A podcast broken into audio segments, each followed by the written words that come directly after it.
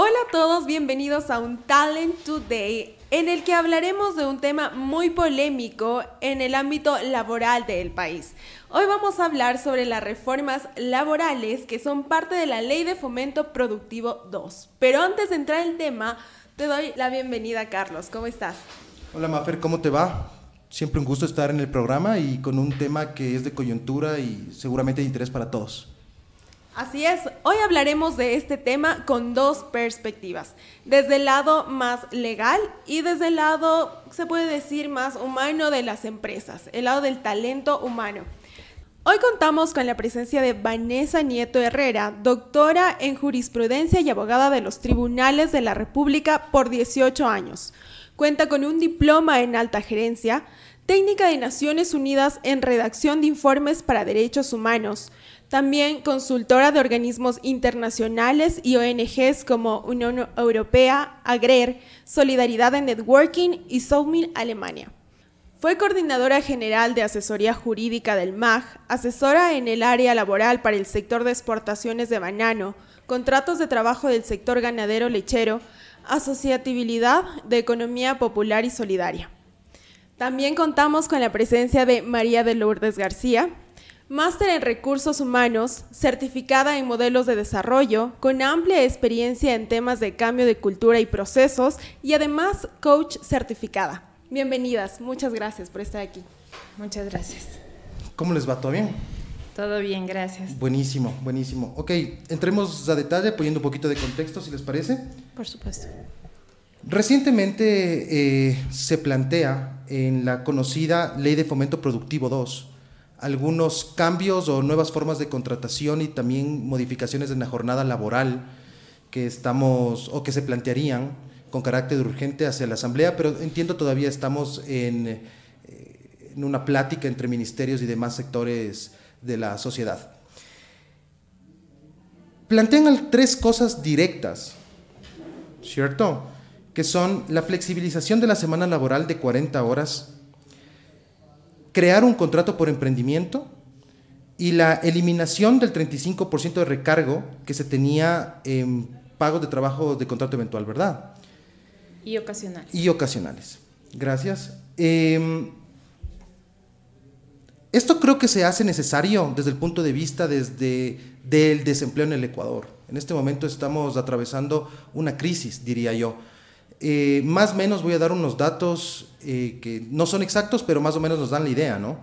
Tenemos más o menos una fuerza laboral de 8 millones de ecuatorianos al momento, de los cuales el 40% tiene trabajo y el 60% está en la informalidad, en el subempleo y en el desempleo. O sea, estamos hablando de 6 de cada 10 ecuatorianos están atravesando esta situación en este momento.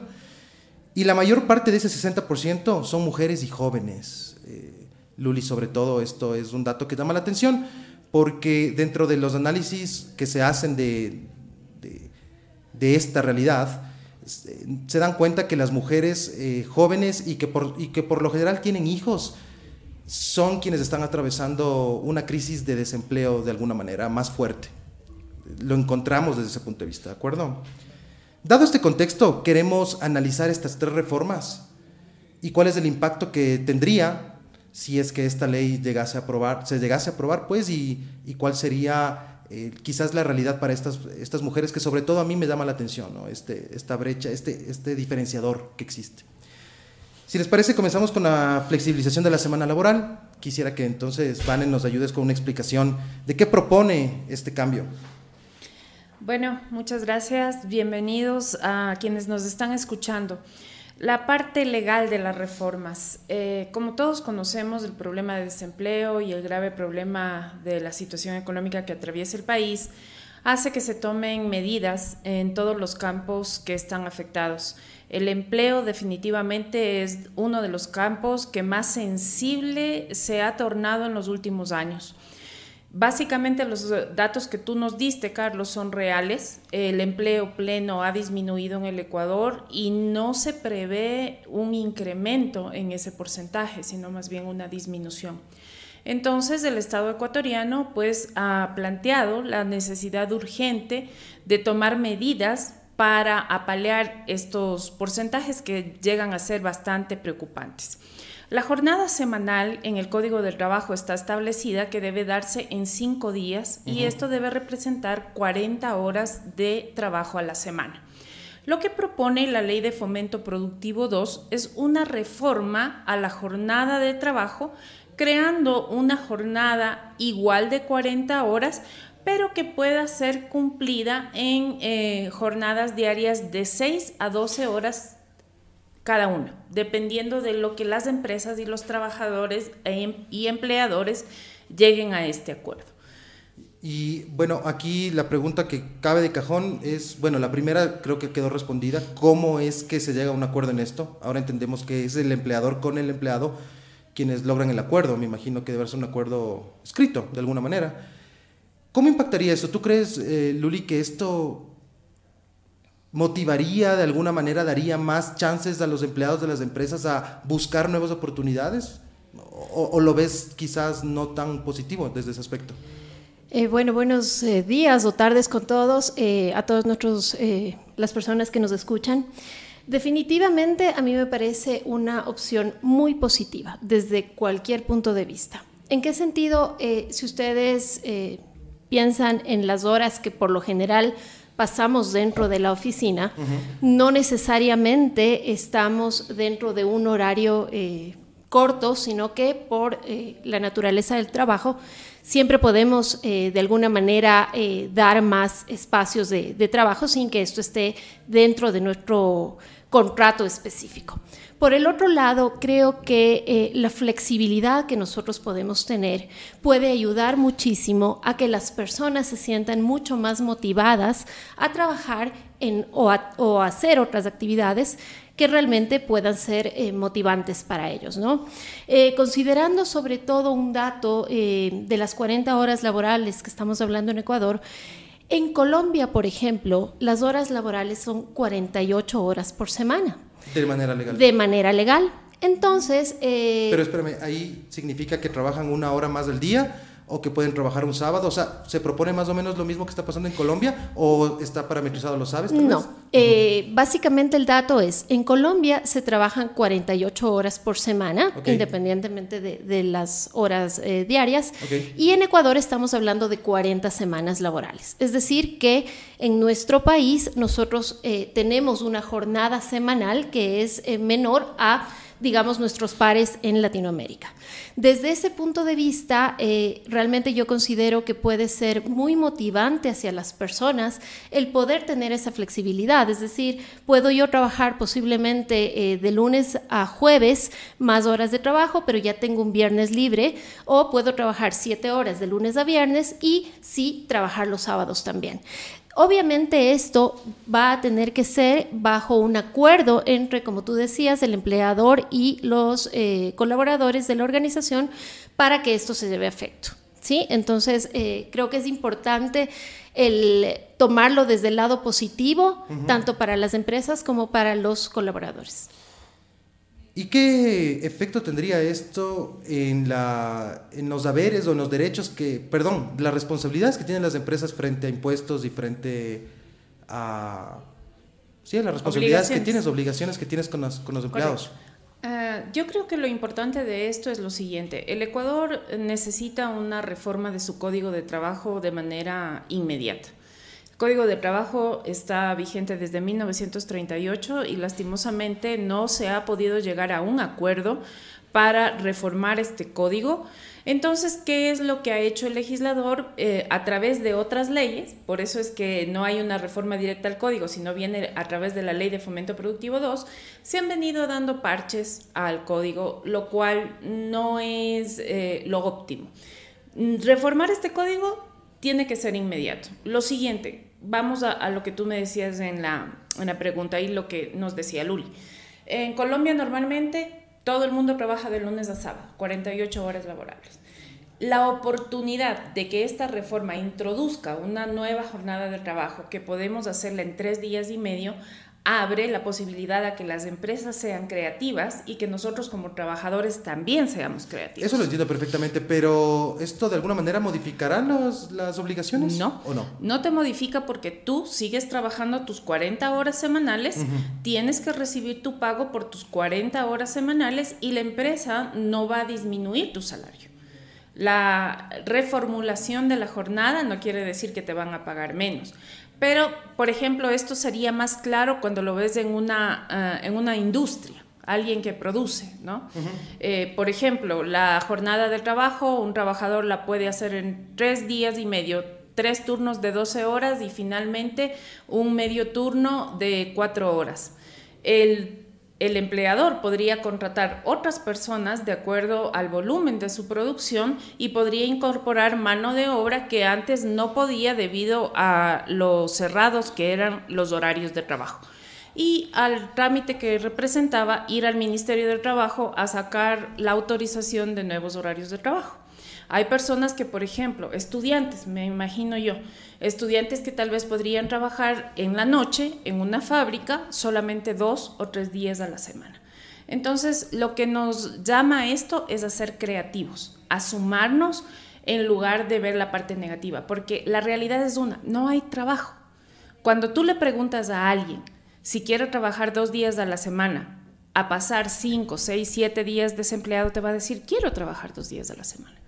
Entonces creo que debemos romper un poco los esquemas sin socavar los derechos de los trabajadores y eh, empezar a innovar en estas nuevas formas para crear relaciones de trabajo. Y desde el punto de vista más humano, ya en el estado anímico de una persona que decide, digamos, trabajar las 12 horas un día, ¿Creen que esto puede afectar a su desempeño? No sé, quizás aumentar el estrés o algo ya en el ámbito más del desempeño personal de la persona en cómo se va a sentir anímicamente. Desde luego esto parte de un acuerdo entre el empleador y el colaborador. Esa es la primera premisa, digamos, para que esto realmente se lleve a cabo y eh, obviamente lo, eh, manejándolo desde un punto de vista positivo, permitirá obviamente que yo pueda dedicarme a otras actividades y que en consenso con mi empleador pueda cumplir con esas 12, 8, 10 o las horas que fueren para poder llegar a mis 40 horas semanales. Pero no tendrá un... O sea, yo creo que también estoy preocupado o me preocuparía si es que soy un líder en una empresa y veo que un colaborador mío decide aprovechar ese tiempo y esa flexibilización en el horario para trabajar más. Quizás no para pasar con su familia o para tomar un día de descanso, sino para trabajar más, para producir más. Decisión de él. Pero ¿cómo le afectará eso a su rendimiento? Hay que considerar que son 40 horas semanales. Es decir, no deberían pasar de esas eh, horas de trabajo. Entonces, en realidad no es que se aumenta el tema de jornadas, o sea, si bien se aumenta el número de horas que tú puedas estar, la jornada semanal no va a aumentar en sus en el número de horas que se, que se requieren, ¿no? Ahí es importante, eh, creo que a todos nos ha pasado, especialmente a Quito. Yo, yo volví a Quito después de 11 años de vivir en Guayaquil y, y me topo con esto del pico y placa. Entonces, no sé si les ha pasado a ustedes, pero nosotros estamos en la oficina, el pico y placa empieza a las 4 de la tarde, empieza a las 4 de la tarde y finalmente yo decido, porque me genera mucho menos estrés salir a manejar, decido quedarme en la oficina hasta las 8 de la noche, hasta que termine el pico y placa y hasta que baje el tráfico y me movilizo. Entonces, todo es cuestión de cómo tú lo mires. No vas a trabajar más de 40 horas, lo que podría afectar en, lo que tú dices al desempeño del, trabajo. Al cansancio. Es, es, que vamos, simplemente creo que es hora de romper ya esquemas mentales que hemos venido desde 1938 manteniendo. Definitivamente hay muchos paradigmas ahí. Es decir, yo cumplo con mi jornada y muchas veces eh, en las empresas tú ves que hay personas que dicen, ok, mi trabajo es mientras yo esté sentada en mi escritorio esas ocho horas, soy productiva. Pero en realidad deberíamos ver un poco más allá de eso. No necesariamente porque yo esté sentada en un escritorio estoy siendo productiva o estoy aportando a la organización. A veces te quita productividad, ¿no? a veces incluso te puede quitar productividad el tener esa rigidez, digamos, en horarios.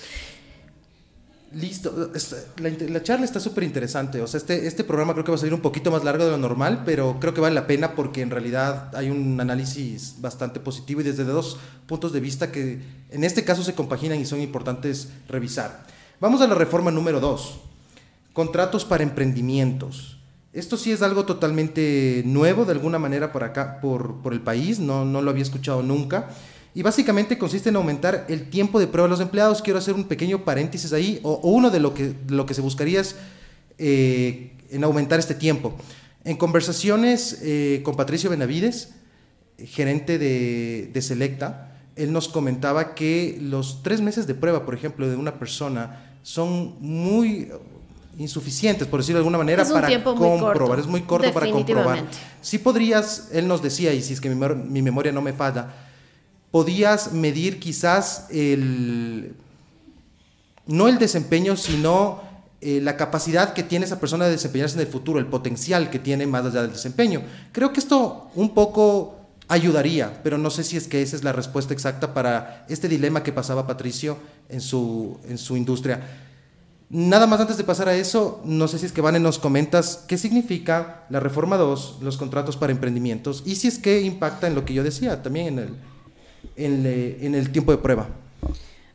Ah, ok, este tipo de contrato, como tú lo dijiste, es nuevo en la legislación, no se había contemplado antes, pero es, me parece que una de las respuestas que necesita el país en cuestión emprendimientos.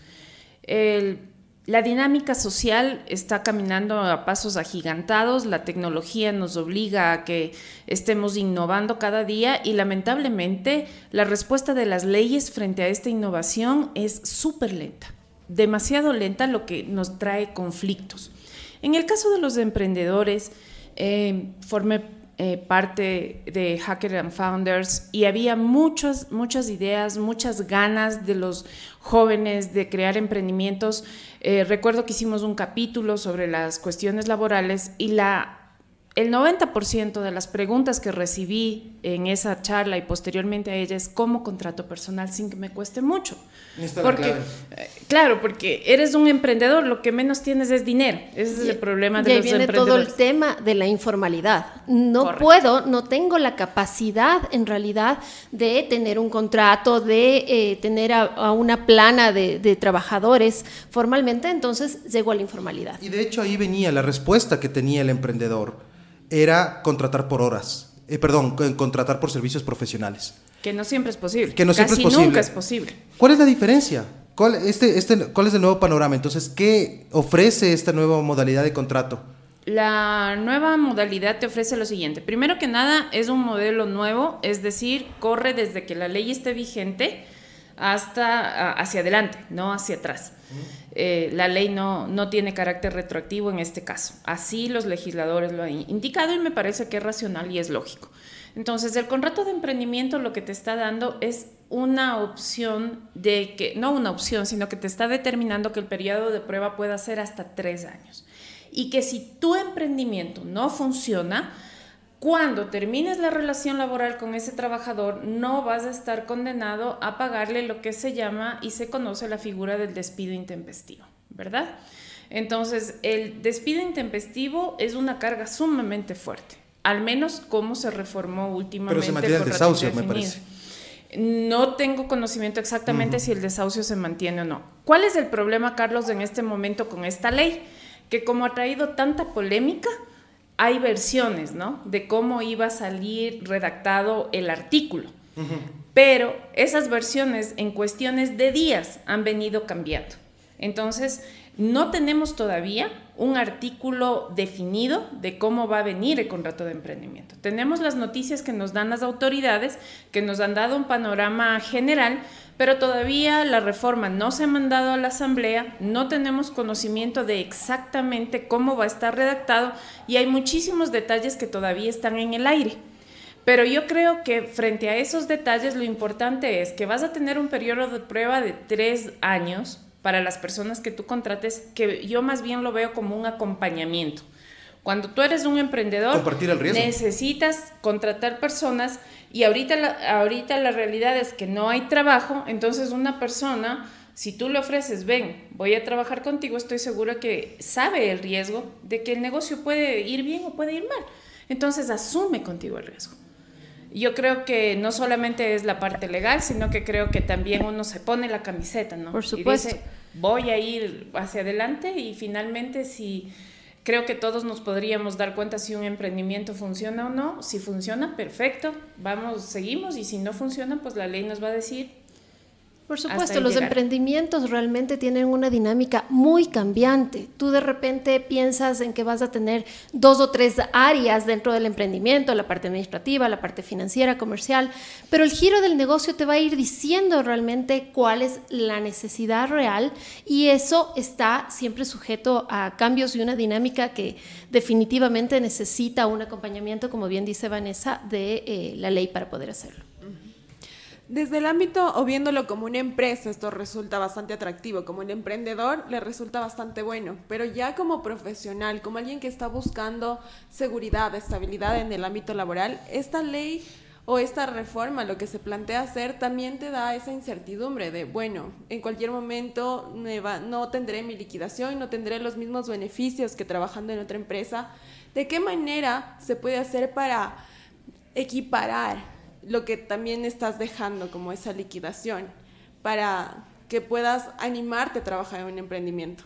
¿Qué solución podría tener la persona, el profesional que quiere entrar a trabajar en un espacio así? Yo creo que de ahí realmente deberíamos empezar eh, por el tema de la informalidad que actualmente hay. Realmente no podemos eh, ocultar esa realidad. Eh, actualmente hay muchos emprendimientos que en relación a los colaboradores que trabajan en los emprendimientos no tienen ni siquiera idea o intenciones o, la esperanza de tener un contrato, sino simplemente yo eh, te pago por lo que tú has hecho en un pequeñísimo periodo de tiempo sin que haya un contrato por medio, sin que haya una estabilidad de por medio. Esa es nuestra realidad. No es lo ideal, obviamente, y eh, llegar a las reformas que ahora tenemos o lo que se quiere plantear con los emprendimientos, creo que mejoraría mucho eh, esa parte, ¿no? Creo que de ser una persona informal, de no tener eh, siquiera un contrato de trabajo, em, por lo menos sé que estoy amparado por la ley, y que si es que yo soy bueno definitivamente y si es que yo pongo todo mi interés para sacar adelante ese emprendimiento, entonces estoy seguro que las cosas van a salir adelante y que no solo eh, serán tres meses, digamos, o un año o los tres años que yo esté trabajando en ese emprendimiento, sino que puede ser una relación realmente a largo plazo. Suena interesante, de hecho, la última pregunta para esta reforma o en este, en este espacio que estamos analizándola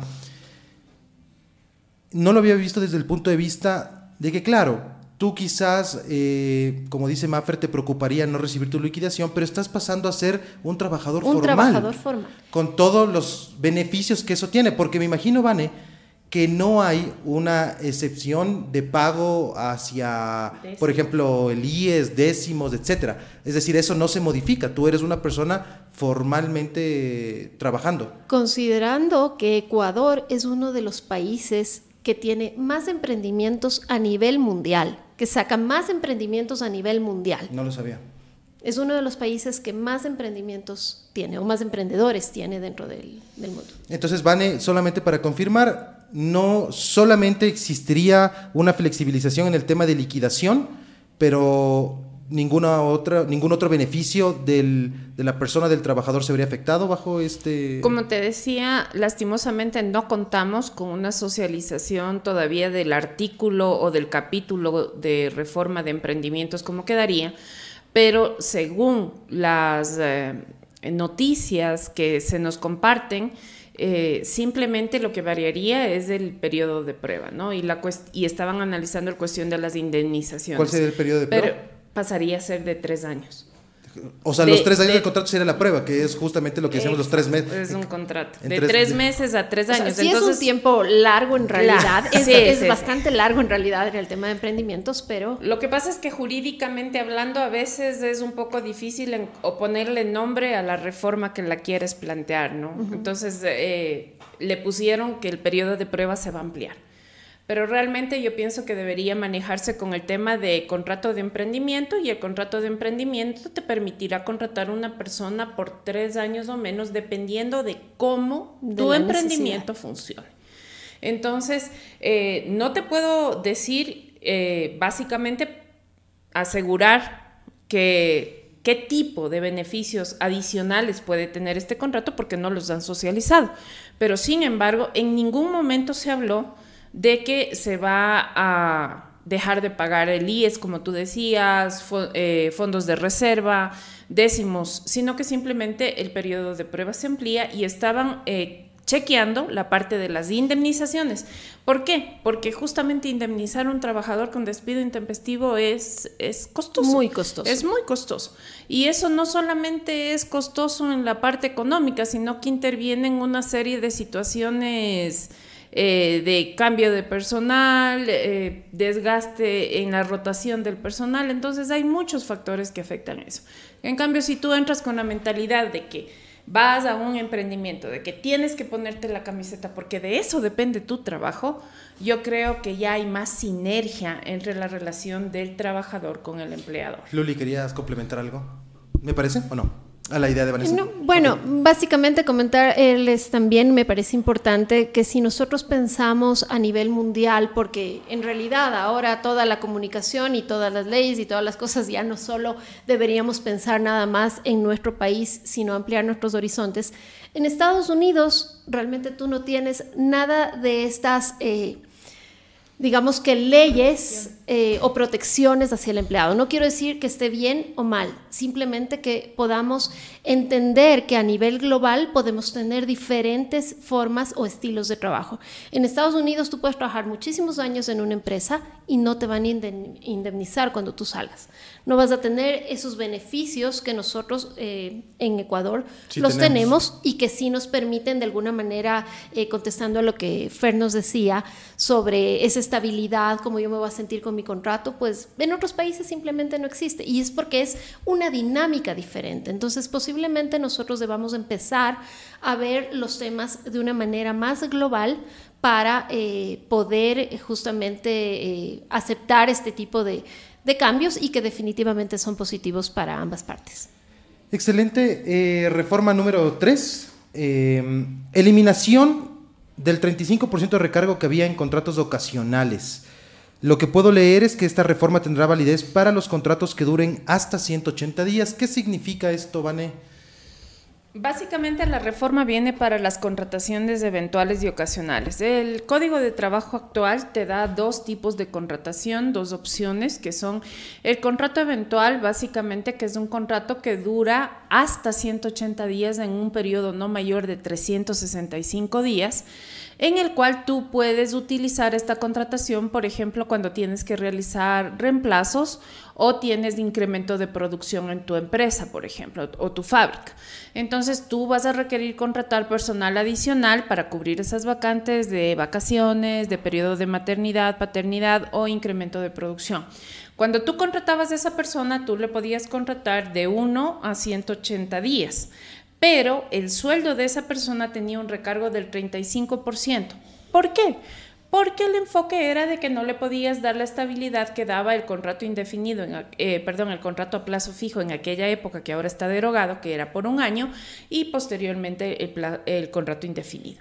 Entonces, el, legislador de aquella época lo que quería era eh, darle un incentivo, una especie de protección adicional, porque era algo temporal.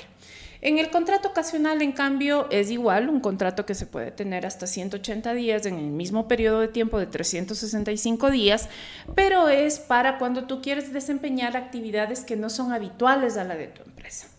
Eh, esto pasa mucho en, las, en, fábricas, ¿no? A veces tienen que tener eh, actividades que no son comunes, entonces necesitan contratar personal, pero obviamente es una actividad eh, que requiere un tiempo corto y se recurría a los contratos ocasionales. También este contrato tenía una recarga del 35%.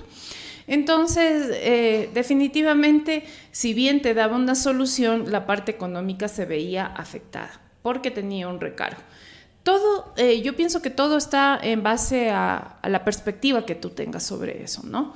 Eh, eliminar este recargo va a permitir que eh, se pueda contratar más personas y entremos en esta lógica de poder suplir las necesidades de las empresas con situaciones económicas que no le vayan a afectar. Y muchas veces las empresas dejan de contratar personal porque sus, flujos económicos no les dan.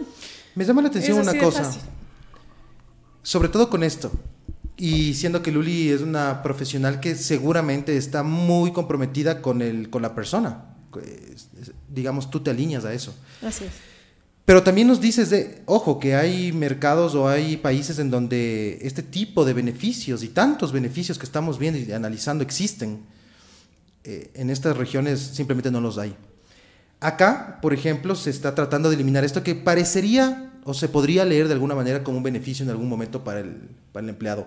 Sigo preguntándome, ¿cómo se sienten las personas que están trabajando o cómo se deberían sentir? frente a estas, estos posibles cambios? ¿Me están quitando o me están dando oportunidades? ¿Cómo afectará esto a la motivación, al desempeño? Yo de alguna manera reformularía el tema. Yo creo que en cada familia, si bien hay muchas personas que tienen estabilidad laboral, también puede haber uno o dos miembros de cada familia que no tengan un trabajo. Entonces, reformularía la pregunta diciendo, ¿cómo vamos a lograr incentivar contratar a las personas que realmente están en un momento de desempleo.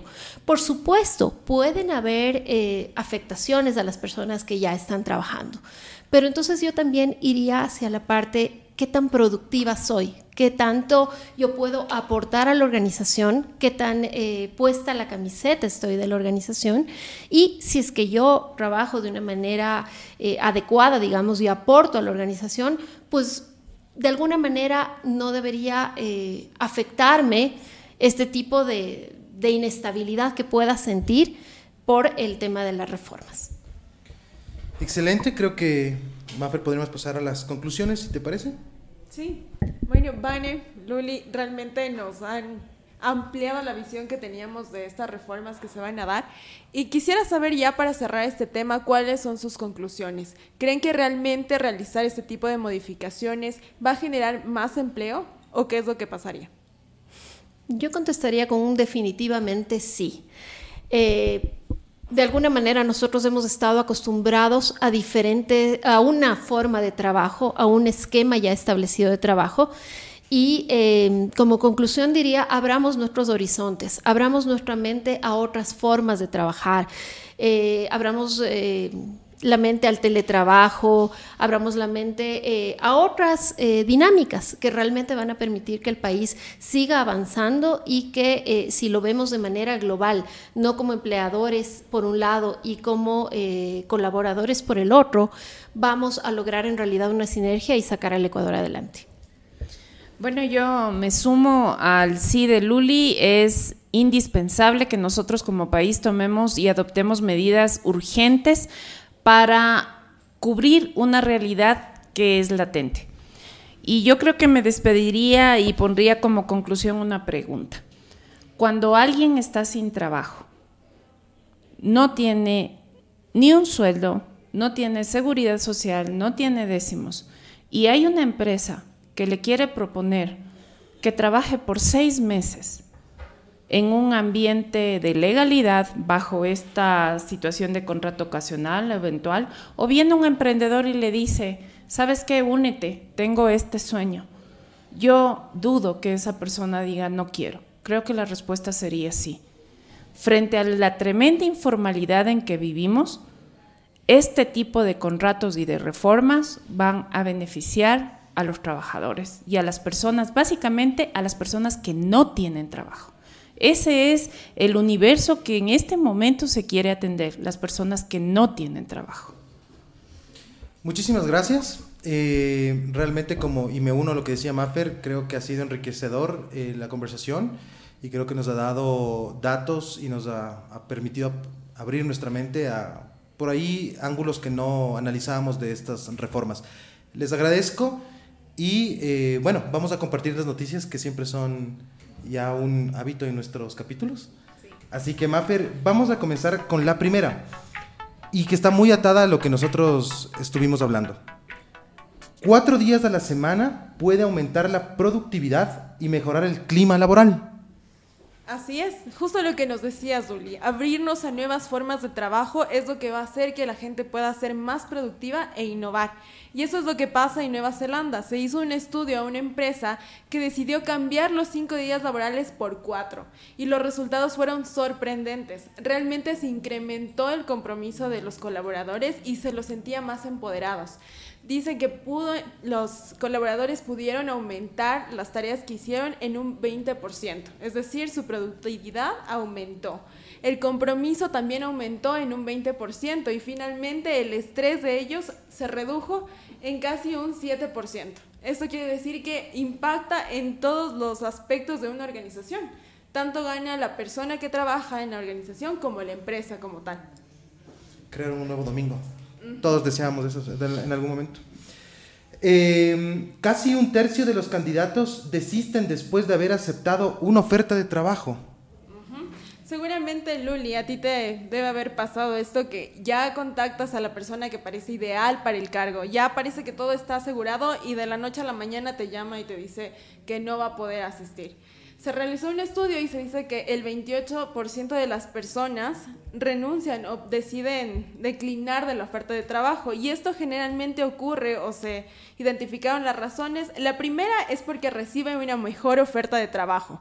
Otra es porque recibieron una contraoferta del lugar en donde ya estaban trabajando. Y la siguiente es porque escucharon malos comentarios de la empresa en donde pensaban trabajar.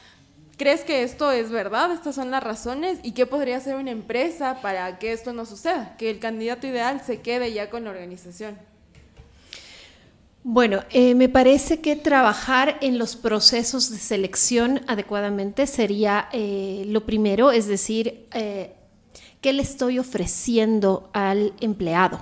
Si es que yo me dejo llevar por lo que comentan los demás, posiblemente es porque yo no estoy vendiendo bien en mi empresa desde que yo comienzo un proceso de trabajo, es como que yo debo llevarle a Disney a esa persona. Le estoy, le estoy enseñando que mi empresa realmente es lo mejor que va a, a, tener. Entonces, desde el proceso de selección, yo debo ser muy clara y muy vendedora hacia ese colaborador que yo quiero o a ese talento que yo quiero atraer. Claro, incluso creo que este proceso debe ser con las personas que pasaron o no pasaron el proceso, porque usualmente uno envía una hoja de vida o hace un proceso y nunca más tiene noticias de la empresa. Eso deja una mala reputación también. Así es. Debe haber ese respeto ante, ¿sabes qué? Esta vez no, pero muchas gracias por aplicar y eso genera un buen boca a boca. Exactamente, si es que estamos hablando justamente de ese de esa mala información o, mala propaganda de la empresa, pues por ahí debo comenzar yo. Una ley que te protege del estrés y la ansiedad. Así es, en México decidieron lanzar una nueva ley que protege a los colaboradores de su salud mental principalmente.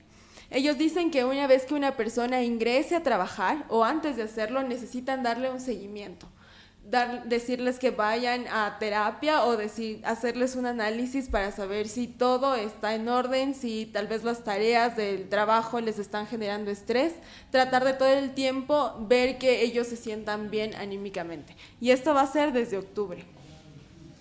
Correcto, esta es una reforma o una ley que se plantea en México y que es interesante realmente les agradecemos nuevamente por haber eh, asistido, por ayudarnos a analizar estos temas de coyuntura y también a las personas que, pese a que este programa fue un poco más largo, creo que valió mucho la pena y a todos quienes lo escucharon seguramente se llevan eh, muchísimo valor. Les agradecemos, gracias Maffer, gracias Vane, gracias Luli. Gracias, a ustedes. Gracias, un gusto estar con ustedes.